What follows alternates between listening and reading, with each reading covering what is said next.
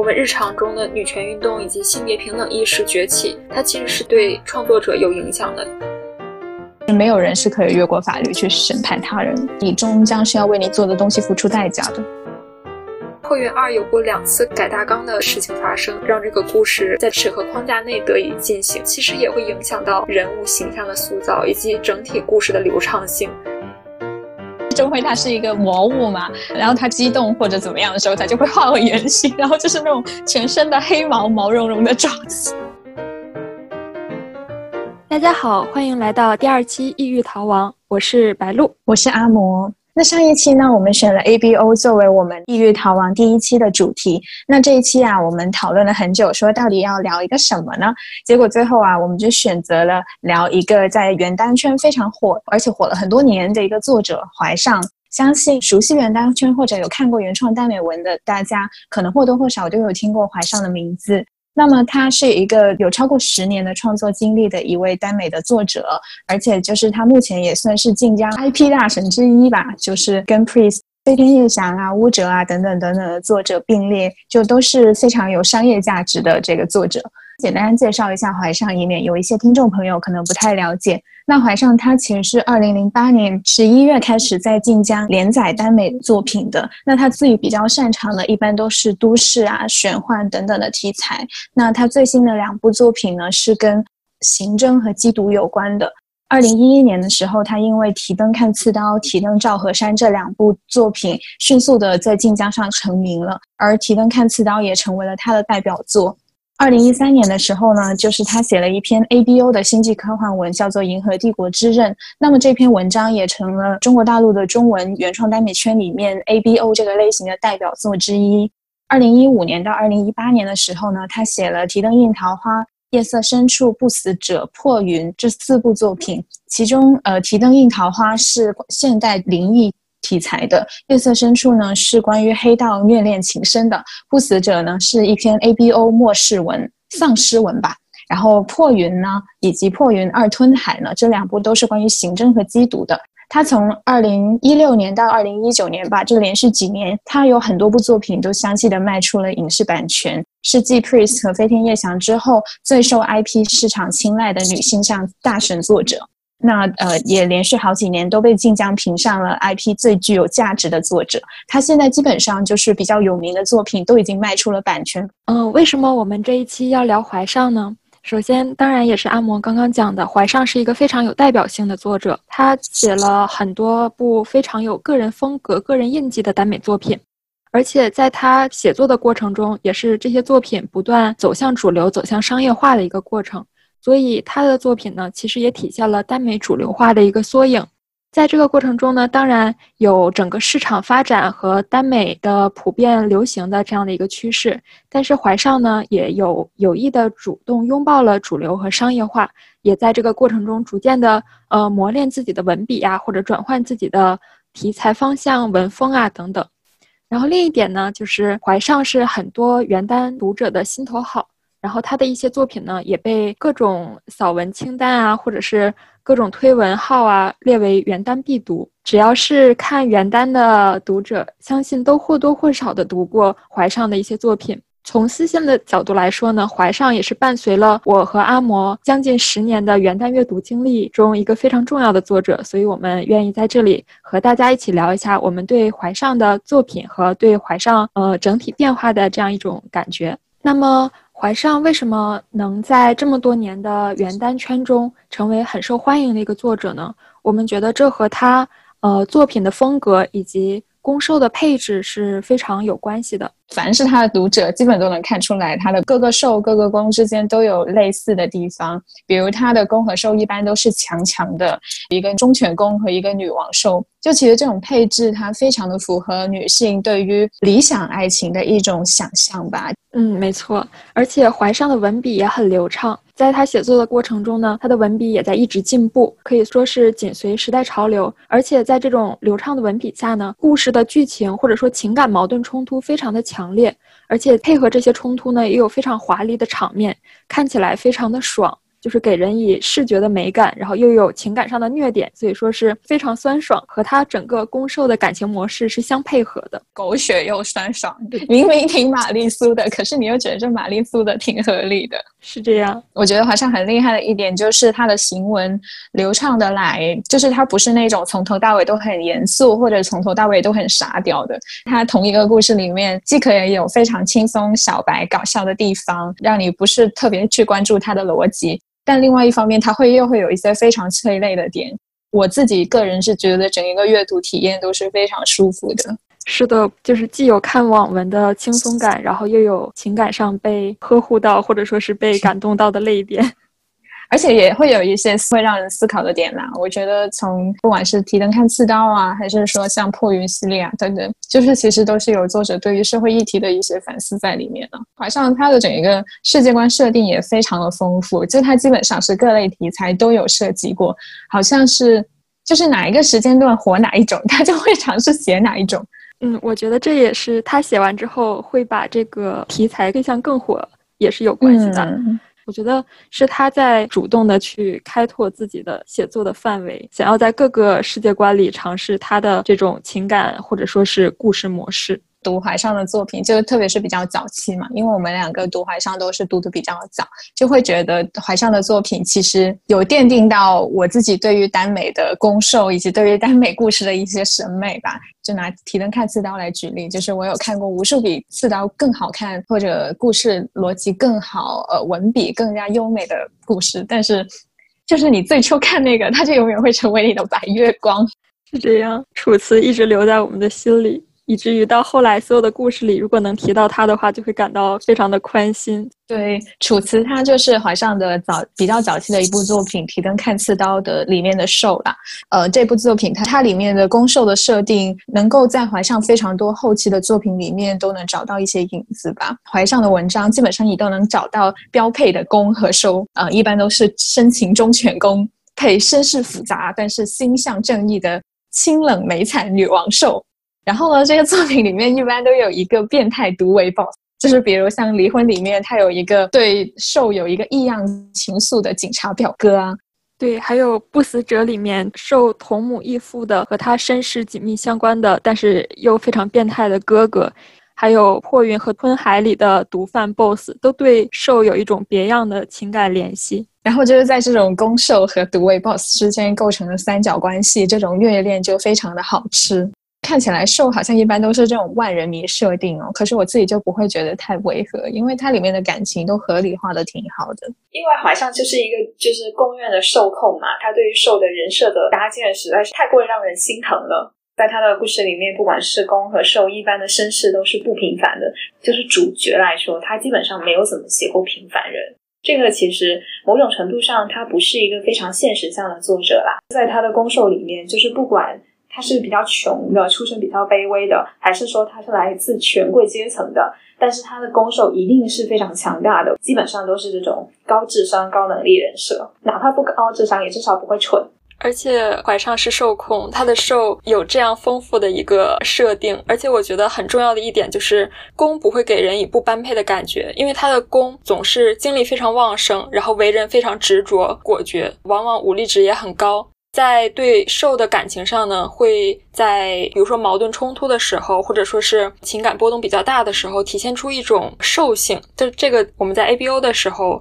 有提到过关于 A 的特性。我觉得怀家公就是非常标准的阿尔法。比较有趣的一点呢，是很多怀家公都经常是以下克上的姿态出现在受身边的。因为刚刚说受可能会有种种不平凡的设定，但是他的公经常是家境优越。比如说是以二代的形象出现的，但是他和受之间的这种权力关系呢，往往都是一个动态平衡的，就不会因为他家境优越而自然的比受高一截，或者说是如果他出身卑微的话呢，他也不会一直都低于受，最开始可能会位于下位，但是通过他自身的奋斗，然后成为掌权者，再通过攻和受之间的这个情感或者说是爱意来使他们的关系处于一个非常平衡的这样的一个状态。所以我觉得这个对于公控来讲也是非常好看的。就是你说的这个动态平衡，其实还蛮有趣的。就是会觉得两个人在精神力上至少是平等的。是的，就算最开始可能其中一方会感到卑微，但是卑微只是在于他不确认对方对自己的感情，或者说是自己处在一个不得已，或者很难进入关系中，或者说很难和对方保持一种恋爱关系的这种状态的时候，他可能会在一些时刻感到卑微，但是这种卑微会随着剧情以及他们两个人的相处而被克服掉。对，然后我觉得非常有趣的就是，虽然说怀上他是一个就是极端受控啊，可是就是白鹿你明明是一个公控，但是你又非常喜欢怀上。但是我自己呢，我就觉得我是一个受控，感觉怀上的作品好像能够兼容公控和受控。是的，所以这个时候我们就要问了，我们是怎样把自己来定义成是受控还是公控的呢？自己在看文的过程里面，我就是非常自然而然的把自己归类成了受控，也不是说我一定会看文的时候特别喜欢带入受的角色，但我可能就是我看一个故事，我会比较注重他的受这个人设的搭建是不是够合理，是不是够吸引我，是不是够复杂。就我可能不太能够接受就是为公服务的受的设置吧。是的，这一点我觉得很重要。就像作为一个公控的话，我觉得最重要的就是不能把公看成工具人，看成是衬托受的某种特质而存在的一个无关紧要的人。呃，如果一个文很成功，或者说是一个文的故事很让人有进入感的话，那它的攻和受一定都是非常有血有肉的，不可能是为了情节冲突，或者说是为虐而虐。不论是公控还是受控，都能达成的认同就是攻和受都不可以是工具人。但是作为一个公控呢，我又很喜欢看自己的公呃受委屈。我在微博上看到一句话，就是有些公妈看到儿子意难平就会高兴的笑，简直不是人。没错，我就是这种公妈。所以有时候就会觉得，其实我和受控会站在同样的位置，对公会有同样的期待。就比如说，公不可以太伤害受。公不能不会好好的爱受，在他们的情感过程中，两个人可以都被虐到，但是不能太，就是比如说发生极端的身体伤残啊，或者说是极端的屈辱啊，这种我都不太能接受。但是我是觉得，即使你能够接受虐公，而且越虐越开心，但是你最后还是会希望公有一个好的结局，对吧？哦，没错，一定要 H E 的。我也完全可以接受，就是在整个过程里面受很虐，可是就是最后我还是会希望他是可以得到公平的对待。要说回怀上啊，就是我觉得虽然说怀上他的攻受是有一定的套路嘛，但是他每个故事都做出了比较好的逻辑合理化的处理啦，而且他也非常会写感情，他感情虽然很狗血，但是又很吸引人，该虐的点就很虐，特别是早期文。没错，每个点都抓得很好。所有的文章都看过之后，再看他们的美对关系，其实能说出来美对关系之间是不一样的。就哪怕他们的人设是如此相似，但是他们的感情关系还是会有变化，就没有给人很套路的感觉。那说起来，你最早看的《怀上》是什么作品啊？是在什么时候呢？《怀上》早期的作品里面，我自己比较喜欢，包括到现在都还是非常喜欢的，那就还是提灯看刺刀吧。这是怀上二零一一年的作品，也算是怀上早期的代表作之一吧。我自己应该是初三或高一的时候看的，当时非常早，而且接触原单圈其实也不是特别久。它其实是一篇高干文，里面的公叫做韩月。那韩月是京城权贵圈里面呼风唤雨的一个军二代，而受楚辞仁慈的慈，则是跟韩月完全不一样。他自己是出生于一个很平凡的家庭，他的亲生父母比较早就去世了，后面他就被一个普通的家庭收养了，跟他的养母还有弟弟一起过着平凡但是又很幸福的生活。楚辞他的这个名字用了仁慈的慈，其实这个词就很值得玩味。看完整个故事之后，你再去回味，其实和他的人设结合会更加让人唏嘘。其实他本来应该有非常平凡、非常好的。生活可能不一定会大富大贵，但是至少能很幸福。他本身就是一个心地十分善良的人，而且他又是一个高智商的高材生，化学专业读了本科又读了研。他当时只是想着尽快的毕业找工作，可以赚钱报答家里。但是一个意外改变了楚辞他的一生。当时他在读研期间，他的养母和弟弟意外丧生于一次车祸。他后面发现这个车祸其实并不是一场意外，而是公的哥哥，就是韩家的大儿子。他当时酒后驾驶导致了这个车祸，导致两个人的死亡。而公的哥哥他其实是一个典型。的纨绔子弟，事发之后，因为韩家的母亲特别的偏爱大儿子，所以他就求韩父托关系气把整件事情给掩盖下来了。当时楚辞整一个世界都崩塌了，他非常的悲伤和愤怒，但是没有渠道为他的家人去讨回公道。公和寿的相遇是在一个酒吧，当时韩月对楚辞一见钟情，马上就展开了非常猛烈的追求。但是楚辞不久后就得知了他的身份，想要拒绝韩月的追求，但是韩月并没有尊重他。为了得到楚辞，韩月他采取了非常霸道，甚至说是非常暴力的一些手段，包括在这个期间，他曾经将楚辞软禁在家里面，而且在一次喝醉了之后，还曾经踢打了楚辞，导致他胃出血入院。韩月他的这个强是霸道以及不尊重，压垮了楚辞的最后一根稻草。韩月到后面，他也逐渐的意识到了自己的问题，在朋友的提醒下面，主动的去进行了心理治疗，发现自己的狂躁症，但这些补救都比较晚了，因为当时楚辞已经暗中的开始了实施他的复仇计划，他决定亲自的去向当年的罪魁祸首，就是韩月的哥哥，以及掩盖了整件事情的。所有帮凶复仇，后面砍掉了一个人的手，刺伤了韩月的父亲，包括对于韩月的哥哥，他亲手将他碎了尸。整个故事进行到这里，基本上就是往着悲的节奏进行。因为攻和受之间的矛盾已经是没有办法调和的了，它不仅仅是两个人之间情感关系的矛盾，而且也是就是家庭的这种血海深仇嘛，它根本就是一个无法和解的状态。最后面，楚辞他在刺伤了韩月的父亲，并且生韩月的哥哥碎尸之后逃亡，并且被诊断出了胃癌。而全文的开头就是在这样一个场景：韩月在一个偏僻的地方医院，终于找到了被胃癌折磨的不成人形的楚辞。而楚辞他当时其实一直都在等他，见到了他之后，非常果决的决定要自尽，而韩月却阻止了他的自尽。到故事的最后的最后，作者他非常仁慈的给了一个和的结局。他们后面通过国安高层的一个超能力者，将楚辞的胃癌给治好了，两个人也算是勉强达到了一种和解的状态。在提灯系列的其他作品里面，包括番外里面，两个人就过上了幸福快乐的生活。就其实很多作者都对于这个和的结局不是特别的满意啦，主要是因为它实在是太不现实了。因为两个人的矛盾确实是已经过于尖锐了，你完全没有办法想象说你的哥哥杀了我的养母和弟弟，我杀掉了你的哥哥，然后也重伤了你的父亲，我们两个居然还可以过上幸福快乐的生活吗？包括楚辞他亲手犯下了的这些罪，哪怕他是有原因有苦衷的。但是他确确实实就是杀了人，他确确实实就是犯了罪。那这样是不是意味着他的行为应该得到审判呢？所以就是很多读者就会觉得，可能让楚辞自尽反而是一个对他来说更加好的结局吧。我其实当时看的时候有一点失望来着。我记得有一个情节，就是韩二和楚辞应该是在开车，然后好像车翻了，然后韩二被压在了车里，然后他就和楚辞说让楚辞走。就因为如果他们留在那儿，应该是环境不太允许，韩二可能处于一个被留下就会死的状态。但是韩二因为觉得自己太对不起楚辞，所以说就把楚辞放走了，让楚辞离开他。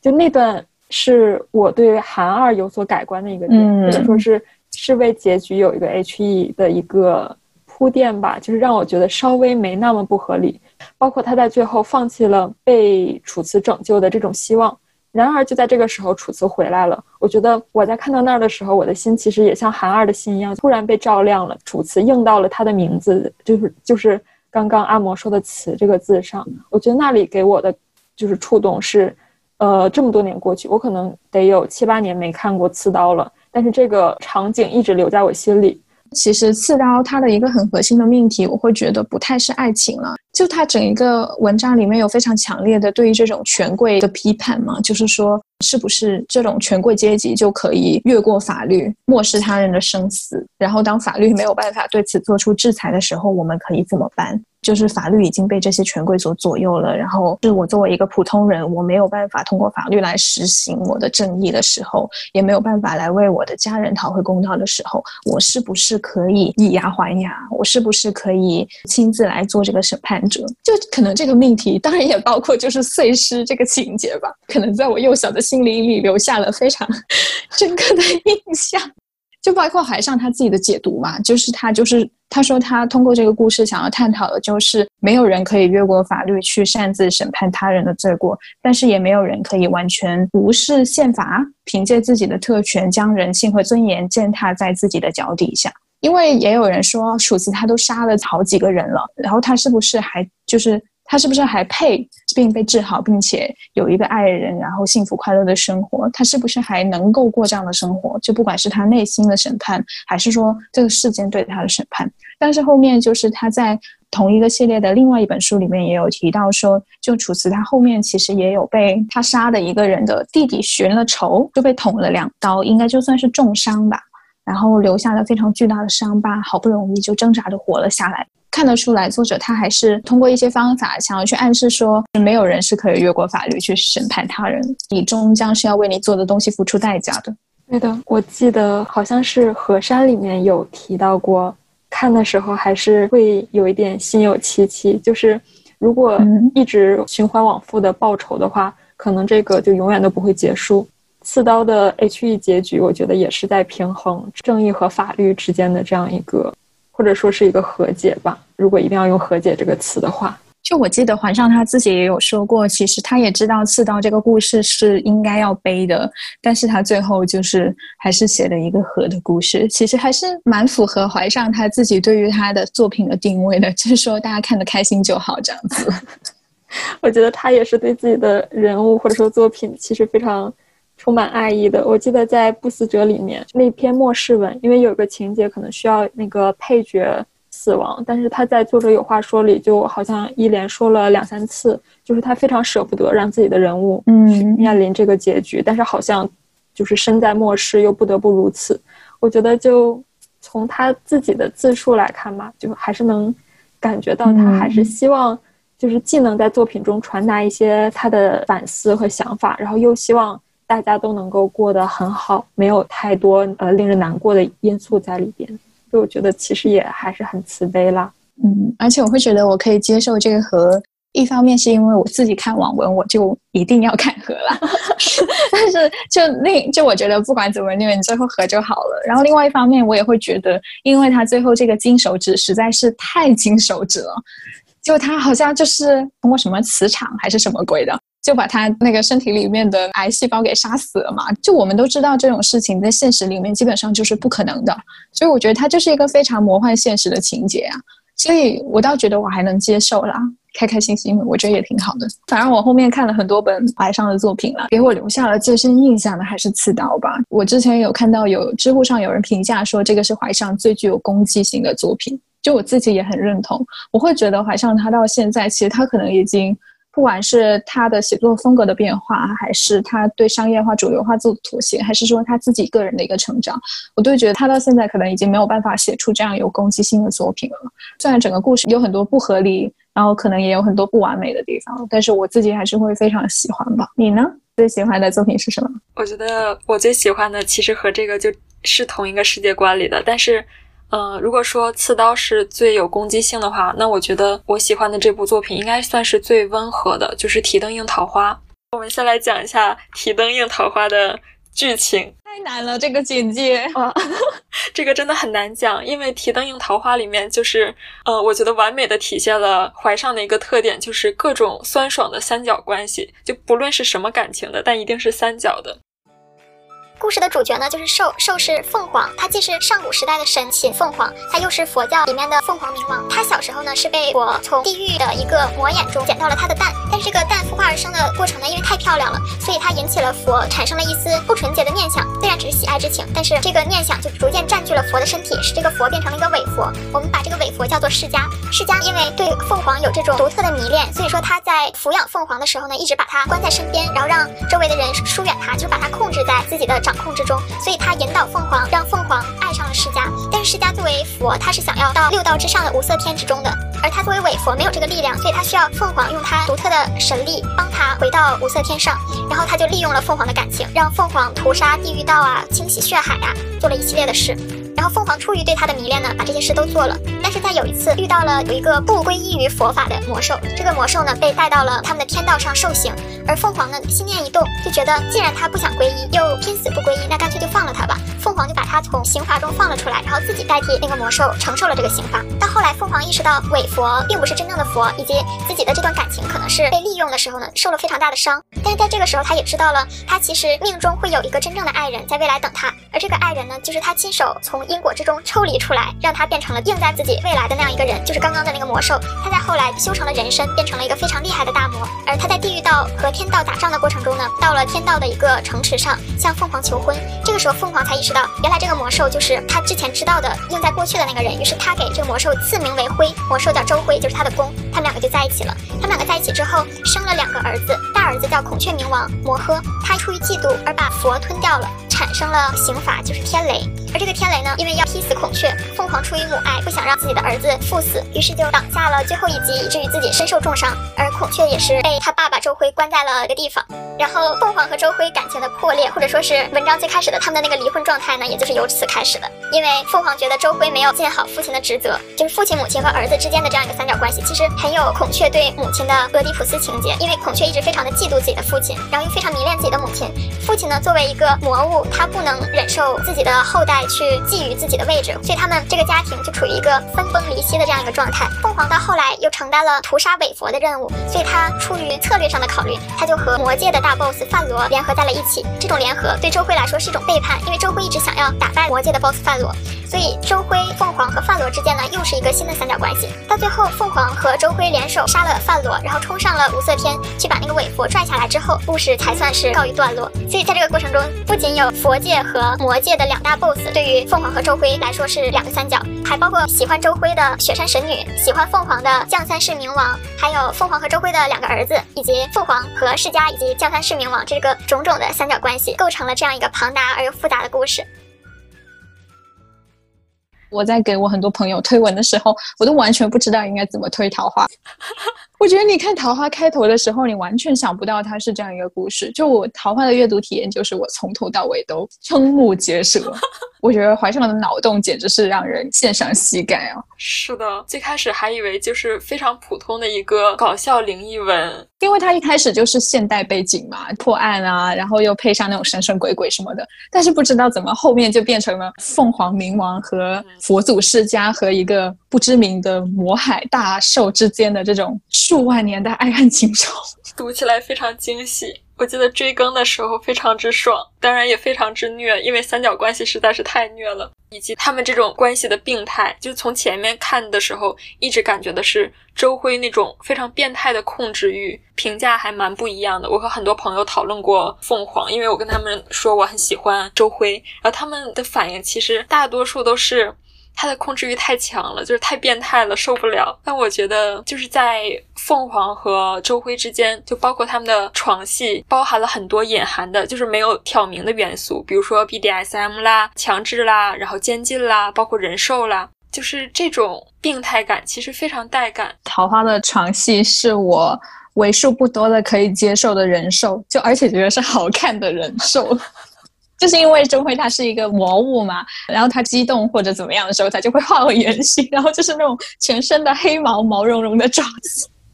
我就觉得超有画面感，但是我又莫名的觉得很可爱。其实关于人兽的这个是和你讨论之后，然后我又就是前几天重新复习桃花嘛，我才该到的。我喜欢周辉的时候，我经常会想，希望能梦见周辉，但不要梦见他的法相，就是他的那个怪兽状态，因为我会觉得很可怕。然后我也不知道是近几年世面见多了还是怎样。我这次重温的时候，我就专门去就是仔细看了关于他就处于那个兽态的时候的描写，发现描写是又像老虎又像狮子，和我之前自己脑补的样子好像不太一样，真的很可爱，居然是猫系了。其实我觉得周辉是怀上的宫里面就是那个兽性最淋漓尽致的，因为他自己就是一个兽，野兽的兽。哦，没错。然后，然后我会觉得那种关系的病态感虽然是病态了，但是我觉得他又不是那种。毫无逻辑的病态，因为其实我也可以理解为什么周辉他会对凤凰这么的有控制欲啦，因为这个控制欲其实还是根植于他内心对于这段关系的不安全感嘛。就是他跟怀上其他作品里面的一些宫不太一样，就是他自己不是一个出身非常优越的一个人或者一个兽，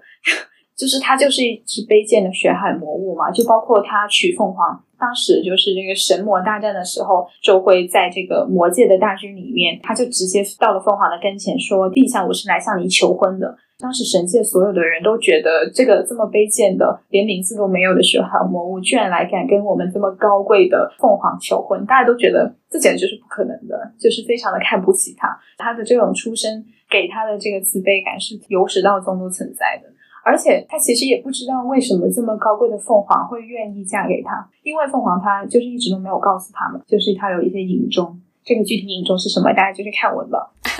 还安利一下，主要是太复杂了。虽然说桃花它的这些设定都是非常架空，我觉得我自己在读的时候，我不会觉得我很不能理解他们。包括说凤凰对于周蕙的感情嘛，就是他最初他为什么愿意答应周蕙的这个求婚，其实也不是因为说他真的认识周蕙，或者说他真的爱这个人，而是他就是因为那个预言嘛。所以他看到了周辉这么突兀的过来，然后他就意识到这个人就是可以拯救自己的人。我会觉得投射到日常生活里面，这个就是人嘛，就是他基本上是处于一个极端的自我怀疑和自我价值体系崩塌的一个状态的。人在这样的一个状态下，你总是非常想要逃避当下的一些感情创伤。我觉得周辉就像那一根稻草吧。嗯，最开始的时候，凤凰对周辉的期待并不如他对预言中未来两个孩子的期待那样深，因为对他来说，周辉可能只是一个陪他一时的爱人，而他们之间的关系并不是很稳定的。但是这个可能影射着对婚姻的一种看法啦。但他觉得儿子对他来说是有亲子血缘的，所以他觉得儿子和他之间的那个感情才是稳定的。至少在他最开始迈入这段关系的时候，周辉对他来说其实有一点工具人的存在了。他当然也期期待周辉会关爱他，但是他们两个并不是由真正的爱情才走到一起去的。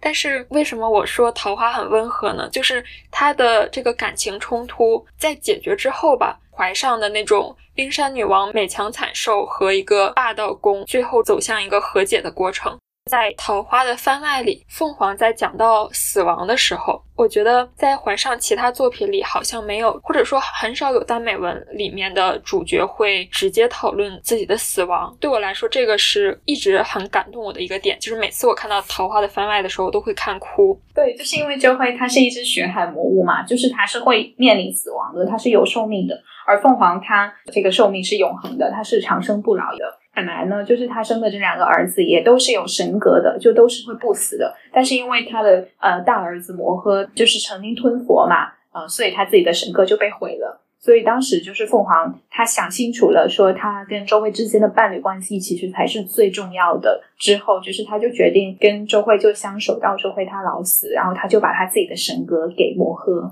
然后让魔鹤可以永生，他自己就陪着周回离开这个世界。对的，凤凰他小时候一直想要和喜欢的人永生，但是到后来才意识到，其实死亡的国度或者说死亡的世界是另一番旅程。就他想由和一个人一起活到。愿意和一个人一起走向生命的尽头，但这个走向生命的尽头，不只是因为他觉得活着没有乐趣，而是他觉得如果永生的话，伴侣在他的生命中其实只占了一小部分的时间，而他却在周辉的生命中占据了几乎永远的，就是无限大的时间。他觉得这样太不公平了，就是对自己的伴侣不公，所以他想陪对方走到生命的尽头。而且在这个时候，他甚至觉得死亡对他来说也不是一件很恐惧的事。我觉得这个故事体现了就是整个凤凰成长的这样的一个过程，在他的情感经历变化中，其实是他自己逐渐成熟起来，面对成熟感情的这样一一种接纳，包括他的极恶法相。我觉得这个也是桃花里面比较重要的一点，就是人性和神性，然后七情六欲与善恶能不能在一个神仙的这个形象中并存下来。就比如关于释迦的这个人物的设置嘛，就是他明明应该是一个至高无上的，呃，并且毫无瑕疵的佛，但是所有人这么千万就数万年都没有发现最高的佛，他居然是一个伪佛。我觉得桃花的它故事里面的感情是非常现代化的感情啦，就是虽然它的整一个架构都是就是这种神话啊、灵异啊，就是它其实里面也反映出了作者在他当下的那个人生阶段，他可能自己对于感情的一些思考，包括比如对于什么是欲望啊，什么是。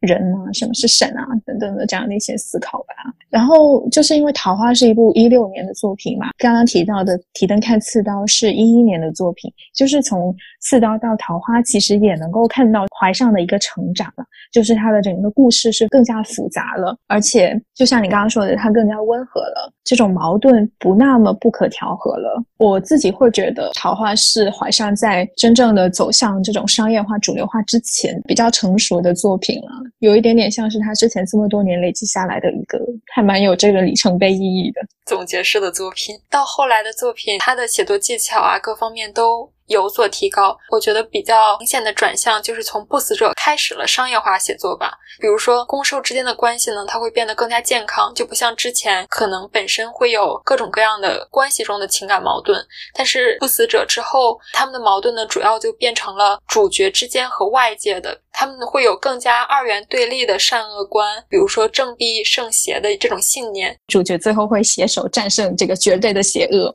而且故事的主线也会更加清晰，然后行文节奏呢也流畅了许多，不会拖泥带水。嗯，就如果我没记错的话，《不死者》他其实算是作者在主动的去拥抱这种商业化的主流写作啦，就是他自己有时候自己想要尝试一下。而且《不死者》中就是思南和周荣的关系实在是太甜了，这也和作者在写《不死者》好像是刚开文不久，还是说之前结婚了，我觉得也有关系的。就能看出来，这个文就是完全诞生于热恋期。对，就其实你从怀上早期的题材，然后到他一六一七一八年到现在的整个题材，明显的一种题材主流化的趋势，就是大家都早期标签就是说他擅长写三观不正的狗血文嘛，他的文章里面各种这种强制爱啊、监禁啊、高干啊，甚至有一些。所谓的乱伦就是骨科文嘛，比如养父子的，然后还有一些小妈文学。但是，一八年之后呢，我觉得是受众更加广的一些文章吧，而且它的整一个情节或者人物设置，基本上都是经历了一个社会主义核心价值观的改造的。就像你刚刚说的，他就是有非常绝对的善恶观。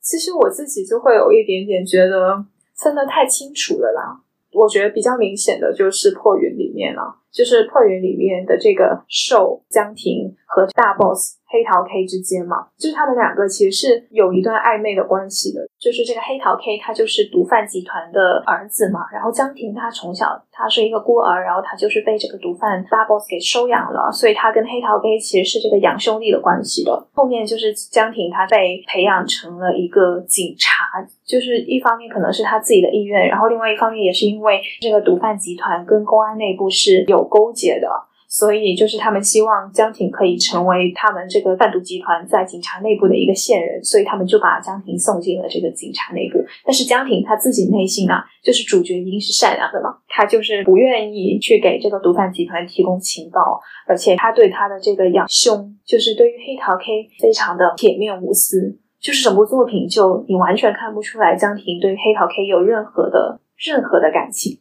或者说，我们对怀上的期待是按照之前的套路，他们两个之间或许会有一定程度的暧昧的。但是《破云》里面，江婷就是在后来去阐释他自己身份的时候，我觉得是有刻意做过划分。小时候可能只是无知的玩伴。但是当他们相遇的时候，已经变成了警匪之间的对立的时候，作者在处理江婷对黑桃 K 的感情的时候，就只是有一些模糊的引导性的描述，但是在真正揭牌的时候，就表现得非常的冷血。所以我觉得这个是受到了主流化影响，所以才这样处理的角色，以及包括一定要和贩毒集团切开关系这样。我感觉我们会对于就是黑桃 K 跟江婷之间的关系有期待，也是因为就在整个故事的前期，作者做了非常多的铺垫啦，铺垫他们两个之间的关系嘛。但是到最后，黑桃 K 就很弱很弱的被干掉了，就他前面明明是一个非常强大的角色，然后后面就变成了一个。好像就是一个工具人的大 boss，就是死的很，就很莫名其妙啦。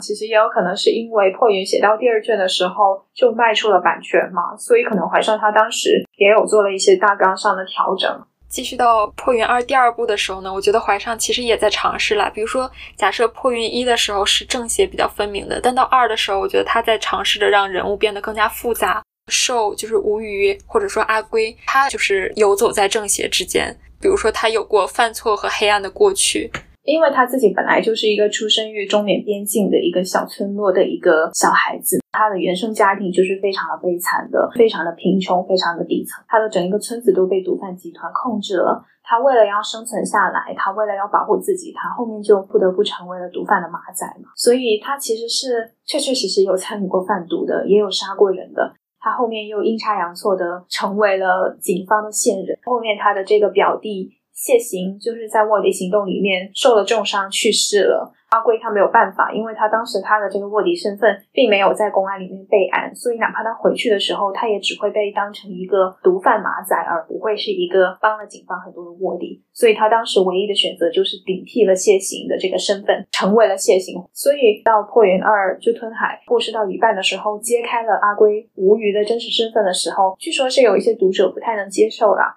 可能就会觉得阿贵就不应该活下来，因为他就是犯过罪的，他就是有很黑暗的过去的。我觉得这个还是蛮体现了，就是近年来耽美主流化的过程中，读者越来越洁癖的这样一种情况的。在现在的这个环境下面写提灯看刺刀，肯定就是会引起巨大争议的，肯定就是很多人就会说作者三观不正，然后说这个兽就是杀人了。对呀，所以刺刀现在就是被锁着的状态嘛，然后包括洋酒啊，就很多早期的文现在都锁掉了。对，就直接证明了他早期的文都是引号三观不正。但是这就是人性的复杂吧，就是包括我会觉得华上他自己有在尝试去写这样复杂的故事了。他自己解读无于这个人物的内核，就是说，当一株植物种子被迫在地狱中发芽长大，注定见到阳光就会被照射而死，但他偏偏又天性渴望烈日骄阳。这种因强烈渴慕而萌发的自卑，被光明抛弃而产生的怨恨。包括这种被自卑怨恨所折磨却仍然无法磨灭的渴望，以及因为无法磨灭渴望而循环更加强烈的自卑和自毁倾向，会让这株植物发生怎么样的故事呢？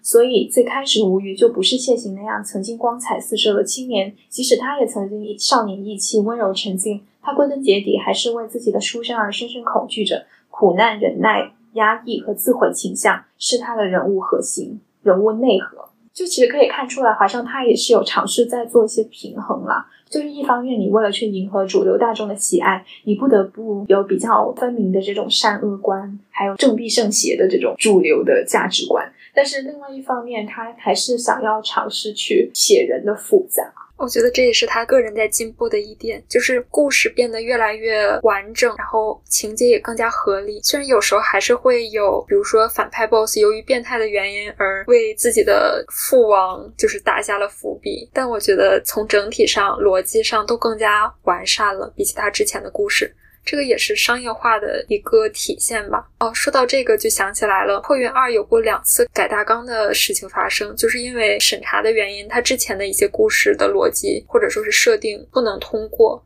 所以它不得不中断更新，改未来的大纲，让这个故事在这个审核框架内得以进行。我觉得其实也会影响到人物形象的塑造以及整体故事的流畅性。至少在追更的时候，我觉得就完全影响了阅读体验。当然不能说是责怪他了，我觉得这个就是一个作者们不得不面对的一个事情。对，